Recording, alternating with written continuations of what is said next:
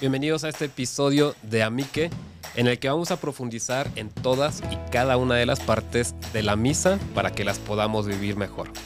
Amique, un espacio abierto para afrontar las dudas más importantes de la vida. Comenzamos. Bien, les recuerdo que el que se sienta en el centro, pues es el, el, moderador, vamos a decir el abogado del diablo en algunas ocasiones, y yo llevo, pues digamos, el debate en esta ocasión. Ponemos el temporizador, que son 20 minutos para profundizar en el tema.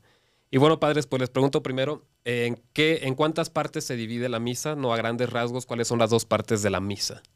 Pues dos grandes partes. Está la liturgia de la palabra, que es todo el principio hasta incluso la oración de los fieles cuando hay.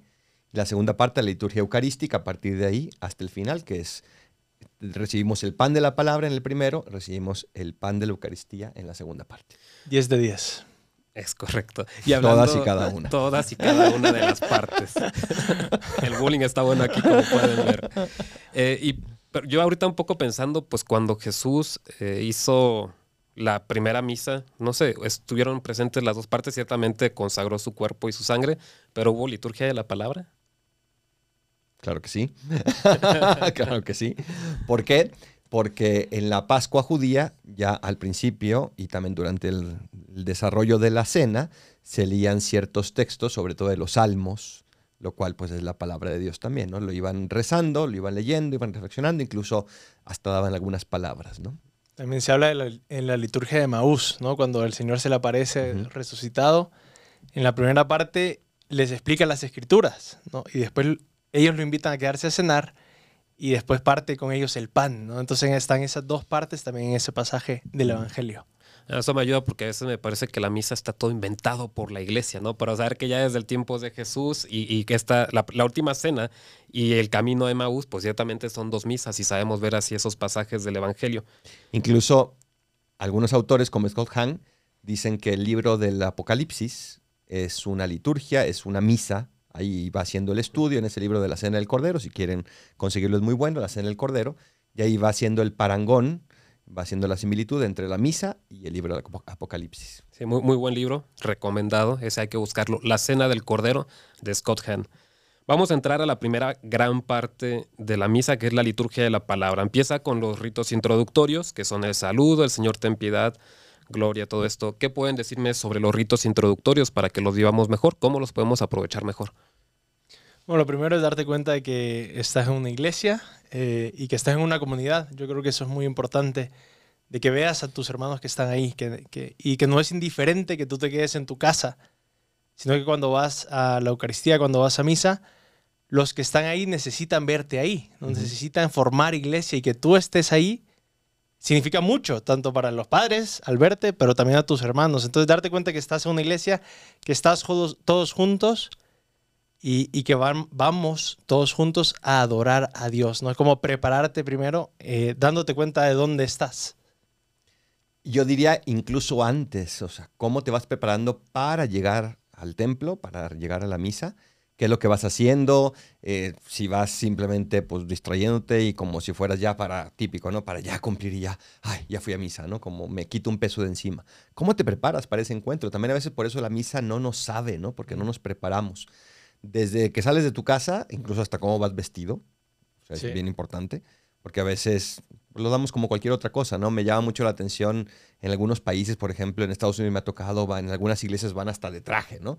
No digo que hay que ir de traje, pero sí tenemos que ir de una manera, pues más o menos formal, respetuosa, porque vas a encontrarte con Dios, ¿no? A mí me ha tocado gente con playeras de la América, ¿no? O sea, eso no puede ser. No, no puede ser. Y ya los de Necaxa son los que están haciendo penitencia. Eso los pongo en primera fila. Esos son los que distribuyen la comunión. Y, y, yo creo que ahora que mencionan, ¿no? Los ritos iniciales, pues debería haber un punto previo, que es la preparación en casa. Uh -huh. Incluso cuando vas, si vas en coche o si vas caminando, pues el tipo de música, si pones sí. música, no, pues no vayas escuchando reggaetón o no sé qué, sino algo que te vaya preparando, ¿no? Para llegar bien a la misa. Pueden ir escuchando el podcast de las homilías de Amique, ¿no? Aquí en Exacto. este mismo canal están las homilías de cada domingo que las publicamos el sábado el, o el viernes, el viernes, anterior, ¿no? el viernes dos días antes. Dos días antes para que lo puedan subir. Y luego, cuando entras a la iglesia también En muchas iglesias, ahorita por el COVID, a lo mejor ya no, no hay, pero metes la mano en el agua bendita, en la piel agua bendita y te persinas, ¿no? Eso es también un signo. Llegas y haces una genuflexión, estás siendo consciente frente a quién estás. No llegas a sentarte en las bancas y a platicar, ¿y a dónde vamos a ir a comer? Oye, y después, la, qué hora es el cine? Oye, sino llega y ponte en espíritu de oración, prepara, prepara tu corazón, recíbelo, y entonces sí ya el Padre entra Normalmente entra de atrás, sobre todo los domingos o las fiestas más solemnes, entra de atrás y se dirige hacia el altar. Entonces ya nos estamos dirigiendo juntos con él hacia el altar. Y esa primera parte, que es bueno, la antífona de entrada, que es una parte de la liturgia también, que es una parte de la palabra que nos introduce, que del marco, pero también es en el nombre del Padre y del Hijo y del Espíritu Santo, ya no estamos poniendo presencia directamente de Dios. ¿no? Sí, y hago también yo creo, un énfasis en la, en la oración colecta que muchas veces pues no le prestamos mucha atención o incluso el padre cuando la dice no, no, no le pone mucha atención. ¿Cuál es la oración colecta? La oración colecta es la, después del Señor ten piedad y el gloria, esa pequeña oración que le parece oremos, eh, porque ahí estás pidiendo exactamente las gracias específicas para esta misa, ¿no? Y las lecturas muchas veces, sobre todo los domingos, van a ir encaminadas a esa gracia que estás pidiendo, Señor, danos la caridad, Señor, danos la paciencia, Señor, danos. Entonces, esa oración te marca mucho la pauta para, para el resto de la misa, saber qué estamos pidiendo, ¿no? Poner mucha atención ahí. Incluso pueden bajar una app como el Library o hay otras, otras apps donde vienen las misas y trae las oraciones de la misa de ese día. Si al llegar a la iglesia llegas unos cinco minutos antes y lees esa oración, es preciosa, normalmente pide cosas bien bonitas, ¿no? Entonces, hoy, en esta ocasión, por ejemplo, este domingo hablaba de, de pedir el verdadero afecto espiritual a los demás, ¿no? ese afecto, esa caridad, esa entrega, ¿no? Entonces, te da mensajes también. Porque la lectura hablaba, era el himno del amor, ¿no? La segunda lectura, entonces estás hablando de eso, dame el, apreciar el afecto a los demás, ¿no? Todo va muy conectado, por eso hay que poner mucha atención. Eh, ¿Qué es esto del, Señor ten piedad? ¿Por qué se dice el Señor ten piedad? Y, este, y por mi culpa, por mi culpa, como que se me hace muy, muy pío, ¿no? Muy falso el darse golpes de pecho. ¿Por qué hacemos eso? Pero muy necesario, muy necesario darse cuenta de que en toda relación se necesita pedir perdón, ¿no? En toda relación humana y en esta relación divina que tenemos con Dios, pues también necesitamos pedir perdón por todo aquello que hemos fallado. Y es justo eso, ¿no? darnos cuenta de que estamos en una relación con Dios y como en toda buena relación, tiene que haber perdón y tenemos que pedir perdón. Sí, dice, Señor, ten piedad, pues de verdad es que Dios tiene que tener piedad de nuestra debilidad, ¿no? Somos débiles, todos pecamos y Dios tiene que tener esa piedad para nosotros. No es hacernos menos, sino reconocer quiénes somos de verdad, ¿no? reconocer dónde estamos de verdad, reconocer qué merecemos de verdad. ¿no? Y creo que en ese sentido me preparo también con esa oración con un corazón limpio, ¿no? de qué de eso se trata. También al inicio de la misa, eh, no sé si se han dado cuenta, pero el sacerdote besa el altar, ¿no? Yo me acuerdo de haber leído cuando era un novicio un libro sobre la misa y me, dejó muy impactado lo, cómo este autor lo explicaba. Decía, este beso del sacerdote representa el beso pues de, la mujer que le lavaba ¿no? los pies a Jesús y, lo y besaba esos pies, ¿no? que va a ser ahí, que lo está preparando para el sacrificio ¿no? a ese mismo Jesús. Pero también puede representar el beso de Judas, ¿no? de, de quizás cuando no vamos a celebrar la misa y ni cuenta nos vamos a dar del milagro que va a pasar. Entonces eso lo leí hace 13, 14 años y todavía me queda como que en mi corazón ese detalle, ¿no? Ese beso que parece pasar desapercibido. ¿Cuánto simbolismo no tiene, no? Y cuánta riqueza espiritual no te puede dejar. Me gustó mucho eso que dice, porque bueno, el que besa al altar es el sacerdote, pero yo creo que todos eh, espiritualmente debemos hacer mucho de esos actos que hace el sacerdote, ¿no? Si el sacerdote está besando el altar, yo también, ¿no? Le, mando el besito volado al altar, le mando el beso a Jesús. Porque si no, pues pasa desapercibido y a lo mejor pasa de ser un beso de la mujer que está preparando el cuerpo de Jesús a ser el beso de Judas, Cuando yo era igual novicio, eh, había un hermano novicio que sostenía el misal y debajo él iba haciendo todos los gestos del sacerdote, ¿verdad? Cuando el padre, el padre decía el oremos, él abría las manos un poquito, ¿no? Entonces siempre yo juntaba las manos en otros momentos, como el para vivir más de cerca la misa. Entonces también, pues, cada uno de los ahí presentes, no es necesario que hagan todos los gestos, pero interiormente los gestos, bueno, representan o la actitud de pedir o algo así. Entonces yo copiar esa actitud interior. Y la liturgia está llena de gestos y eso es precioso. Entonces, hablaba usted del tema de darse golpes de pecho, ¿no? pues es decir, me duele el corazón. Y es un signo, entonces ser consciente de ese signo no es darse golpe de despecho de, ay, No es, me duele el corazón y lo significo con mi cuerpo, ¿no? Y le estoy diciendo al Señor, no soy todo lo amoroso contigo, no he hecho todo lo que debería de hacer contigo, me duele el corazón porque te amo, no por otra cosa. Si no hubiera amor no tendría sentido. Escuchaba yo, un padre nos compartía aquí en casa el por qué se dice Señor ten piedad, o que a veces cuando la misa se tiene en latín, esa parte se dice en griego, Kyrie eleison, ¿no? ¿Quién era el Kyrios? ¿Quién era el Señor? En, en, la antigüedad, cuando se empezó la misa, pues era el emperador romano. Entonces, cuando el emperador iba, conquistaba una ciudad y tomaba posesión de esa ciudad, mientras él iba entrando, la gente le decía, Señor, ten piedad, no me mates, perdóname la vida. O sea, ya tomaste mi ciudad, entra y toma posesión de la ciudad, ¿no? Y ten piedad de mí. Entonces estás empezando la misa y le está diciendo, Kiri eleison, ¿no? Señor, entra, toma posesión de mi cuerpo, de mi vida, de mi ser y ten piedad de mí, ¿no? Yo no había escuchado eso y me gustó mucho, o sea, por eso es un rito introductorio, que estás empezando la misa y está diciendo, Señor, entra en mí, toma posesión de todo mi ser, ¿no? Y ten piedad de mí. Bien, después de, todo esto, bueno, el, el, gloria, no sé, ¿de dónde se toma ese gloria a Dios en el cielo? ¿De dónde viene? Pues viene de los ángeles, ¿no? Cuando presentan el mensaje de que Jesús va a nacer Gloria in Excelsis Deo, de ahí nace la primera parte. ¿Y, qué sentido tiene ese himno? Otra vez, prepararse. ¿Y cómo se prepara? Ya, ya le pedimos perdón y ahora le damos gloria, le damos su lugar. Gloria a Dios en el cielo, ¿no? Es, es decir, Dios es quien se merece gloria. Dios se merece gloria precisamente porque está viniendo a nosotros, porque sigue teniendo piedad, porque sigue haciéndose pan para nosotros. Gloria a Dios. Eh, yo creo que una de las cosas bonitas de la misa es que tiene todos los tipos de oración que, podemos hacer, que debemos hacer y que necesitamos hacer, ¿no? Por ejemplo, bueno, yo aprendí que los tipos de oración hay más, pero los básicos es con la palabra para. Pedir, adorar, reparar y agradecer, ¿no? Yo siempre con mis palabras, ¿verdad? con mis mnemotecnias. Muy bueno. Para.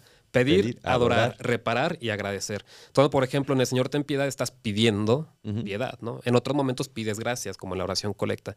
Y en el momento de gloria estás adorando, ¿no? Estás alabando. Mm. Entonces, e, es, yo creo, estos días que he estado yo leyendo un libro, ¿no? Y sobre la misa, eh, y estoy celebrando la misa, dices, en este momento estoy adorando, en este momento estoy pidiendo, en este momento estoy reparando por mis pecados, ¿no? Entonces, estar atentos a cada parte de la misa que estoy haciendo, pues me va a dar mucho provecho. Mm. Bien, pasamos a la parte de las lecturas. Eh, cómo aprovecharlas mejor, ¿no? Y, ver si también estas lecturas siguen alguna lógica o, si van saltando pasajes. ¿Qué, hay de las lecturas? ¿Cómo aprovecharlas mejor? Se están, decíamos en un episodio pasado, que entre semana estamos divididos en dos años en las primeras lecturas, años pares y años impares. El Evangelio se repite todos los años.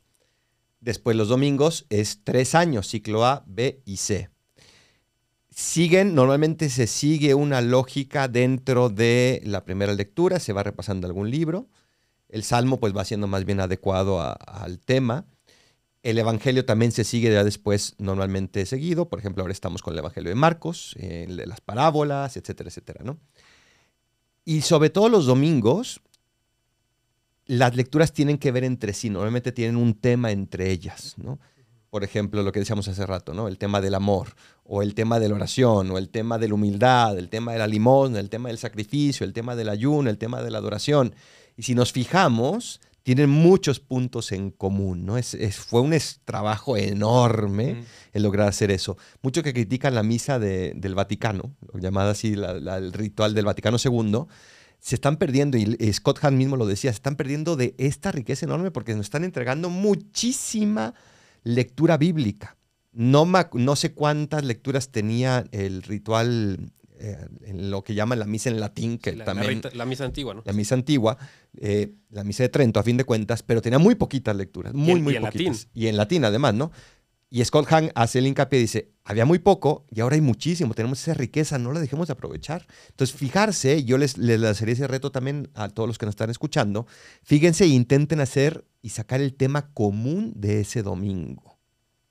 E-, es una buena tarea y un modo de prestar atención y decir, a ver si, si le estoy atinando. Ya luego el sacerdote en la homilía yo creo que te corrobora cuál era el centro de la liturgia, ¿no? Pero trata de, de tú descifrarlo. Ahorita llegamos a la parte de la homilía. bueno, también yo me acuerdo que mis papás nos preguntaban, ¿no? ¿Qué, qué dijeron las lecturas? Mm. Entonces a pura fuerza teníamos que estar atentos en las lecturas. Si no, no comían ese día, ¿o qué? O peor, peor. Es un buen tip, ¿no? Que el papá le, le- le muestra al niño. Por eso el papá, tiene, el que papá saber. tiene que estar, el papá tiene que saber. Eh, la homilía. ¿De qué tiene que hablar la homilía y de qué no? Y cómo aprovecharla mejor. Pues tiene que hablar de, de las lecturas, como bien decíamos, de ese tema central. Eh, normalmente tiene que ser como entre 7 y 10 minutos. Y, y La de domingo. En la del domingo, sí, la de entre semanas es un poquito más corta, ¿no? Y, y realmente tiene que dar ese mensaje, ¿no? Como que el mismo mensaje que está dando la, la liturgia, las oraciones y las lecturas, como que aclararlo y, y- y enviarlo a la gente. Ujú.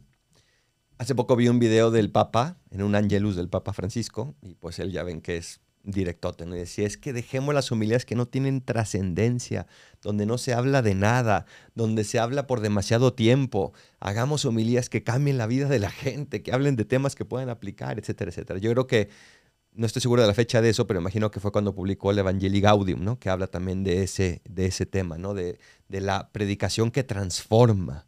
Entonces yo creo que la homilía tiene que ir dirigida a cómo conozco a Dios, por supuesto, pero cómo me transforma ese conocimiento de Dios. Entonces esta palabra de Dios que yo escucho y que muchas veces no entiendo, ¿cómo transforma mi vida? ¿Y qué es lo que tengo que hacer para que esa palabra se haga carne en mi vida?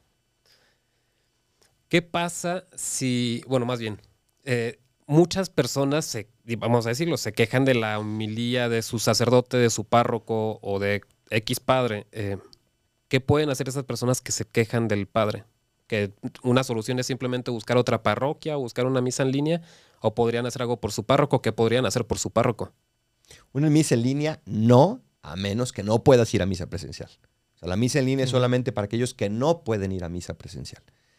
Lo que yo le recomendaría es, en primer lugar, no lo critiques con otras personas, porque eso no soluciona ningún problema. Ay, ya viste, es que este padre que siempre no sé qué, ¿no? A todos nos han criticado y todos, todos hemos criticado, ¿no? No lo critiques porque no ganas nada.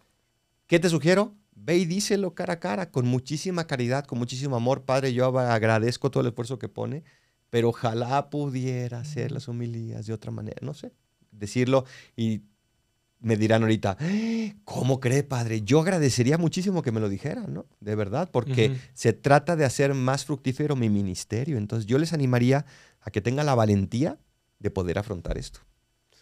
Sí, y no sé, o sea, como consejo igual yo pienso, no sé, regalarle algún librito de homilías o no sé, algo así también. Ah, muy caritativa. Ah, Qué, qué alma tan caritativa, ¿no?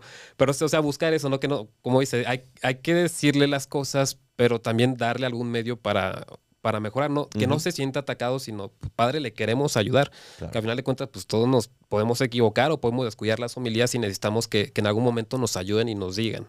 Fíjense, una, una cosa práctica que se puede hacer es mándale a lo mejor algún cuentito que te llegó, algún chiste que te llegó, algún video que te llegó y que pueda servir para colorear la homilía de ese día, para ilustrar la homilía de ese día. Las homilías de Amique. Las homilías de Amique, recuerden, las estamos subiendo los viernes, justo previo antes, ¿verdad? Y si llegas después de la homilía, dicen que ya no vale la... Justo eso iba a preguntar, misa? ¿hasta qué punto es válida la misa? Ya había escuchado que al Gloria es el momento así, el- la línea, que si deciden si es válida o no es válida. ¿Te vale o no te vale la misa? Efectivamente, Me te vale. Efectivamente, te vale. Si llegaste al Gloria, te ¿A mí vale. qué? ¿Usted tiene una respuesta que viene de Roma? que tienes que llegar a- desde el inicio. Si yo, mi respuesta es, depende por qué llegas tarde. O sea, si llegas tarde porque estabas en la cama, así como que viendo hasta el final, no te levantabas, pues ya es una falta de detalle de amor. Si llegas tarde porque efectivamente, no sé, tienes hijos chicos y justo iba saliendo y tuvieron que cambiar el pañal o está haciendo un relajo y se manchó y entonces lo tuviste que cambiar, bueno, eso no pasa nada, me invento, ¿verdad? Si llegas hasta incluso a la comunión, me invento si, hay un, si hay una cosa que de verdad no te permitió llegar, pero tú pusiste toda tu voluntad. O sea, la pregunta es, ¿dónde está tu corazón? Eso es lo esencial. ¿Está tu corazón con Dios o no está con Dios? Es un punto de vista muy personal, ¿no? A mí se me decía de chico que sí, tenías que llegar antes del Evangelio, ¿no? Sí. Pero ¿por qué llegas a esa hora? Porque si no después nos acostumbramos, no, sí, voy a llegar justo, después ya me ahorro todos los ritos iniciales, ¿no? Pues no. Bien, bien, bien. De hecho, sí creo que la línea que yo había escuchado también era, era el Evangelio. Tienes razón. Bien. credo. ¿Qué es el credo y por qué se dice el credo y por qué a veces no se dice? ¿Qué es el credo? Pues el credo es la manifestación de que como comunidad creemos ¿no? de Dios. Eh, se dice en los domingos y en los días de fiesta y es justo eso, renovar en lo que creemos como comunidad, eh, todos juntos. ¿no? Pues, El credo es efectivamente una síntesis de, la fe de la iglesia, por eso se llama credo, creo, creo en qué creemos, que ha llevado literalmente años, siglos construir, y que se fue constituyendo. de hecho, hay diversos credos. ¿no? El más famoso es que el que, que normalmente usamos es el de niceno-constantino- constantinopolitano. Efectivamente. Se salvó de tener que pronunciarla. Que no podía y, y Dios es grande. Bien, pues bueno, estamos apenas en la primera mitad de la, de la misa. Pues esperemos poder continuar en el siguiente episodio ya la parte de la liturgia de la palabra, de la liturgia del eucarística. Qué bueno, padres, eh, algo que nos quieran decir, una frase, algún pensamiento sobre la misa. Ve a misa diaria, no solo los domingos. Sí, como el sí. No, ve a encontrarte con Dios y tus hermanos en el domingo. No solo de pan vive el hombre, sino de toda palabra que sale de la boca de Dios. Cristo Rey nuestro. Venga tu reino. Si te ha gustado este podcast, síguenos en amique.podcast y nos vemos en el próximo episodio.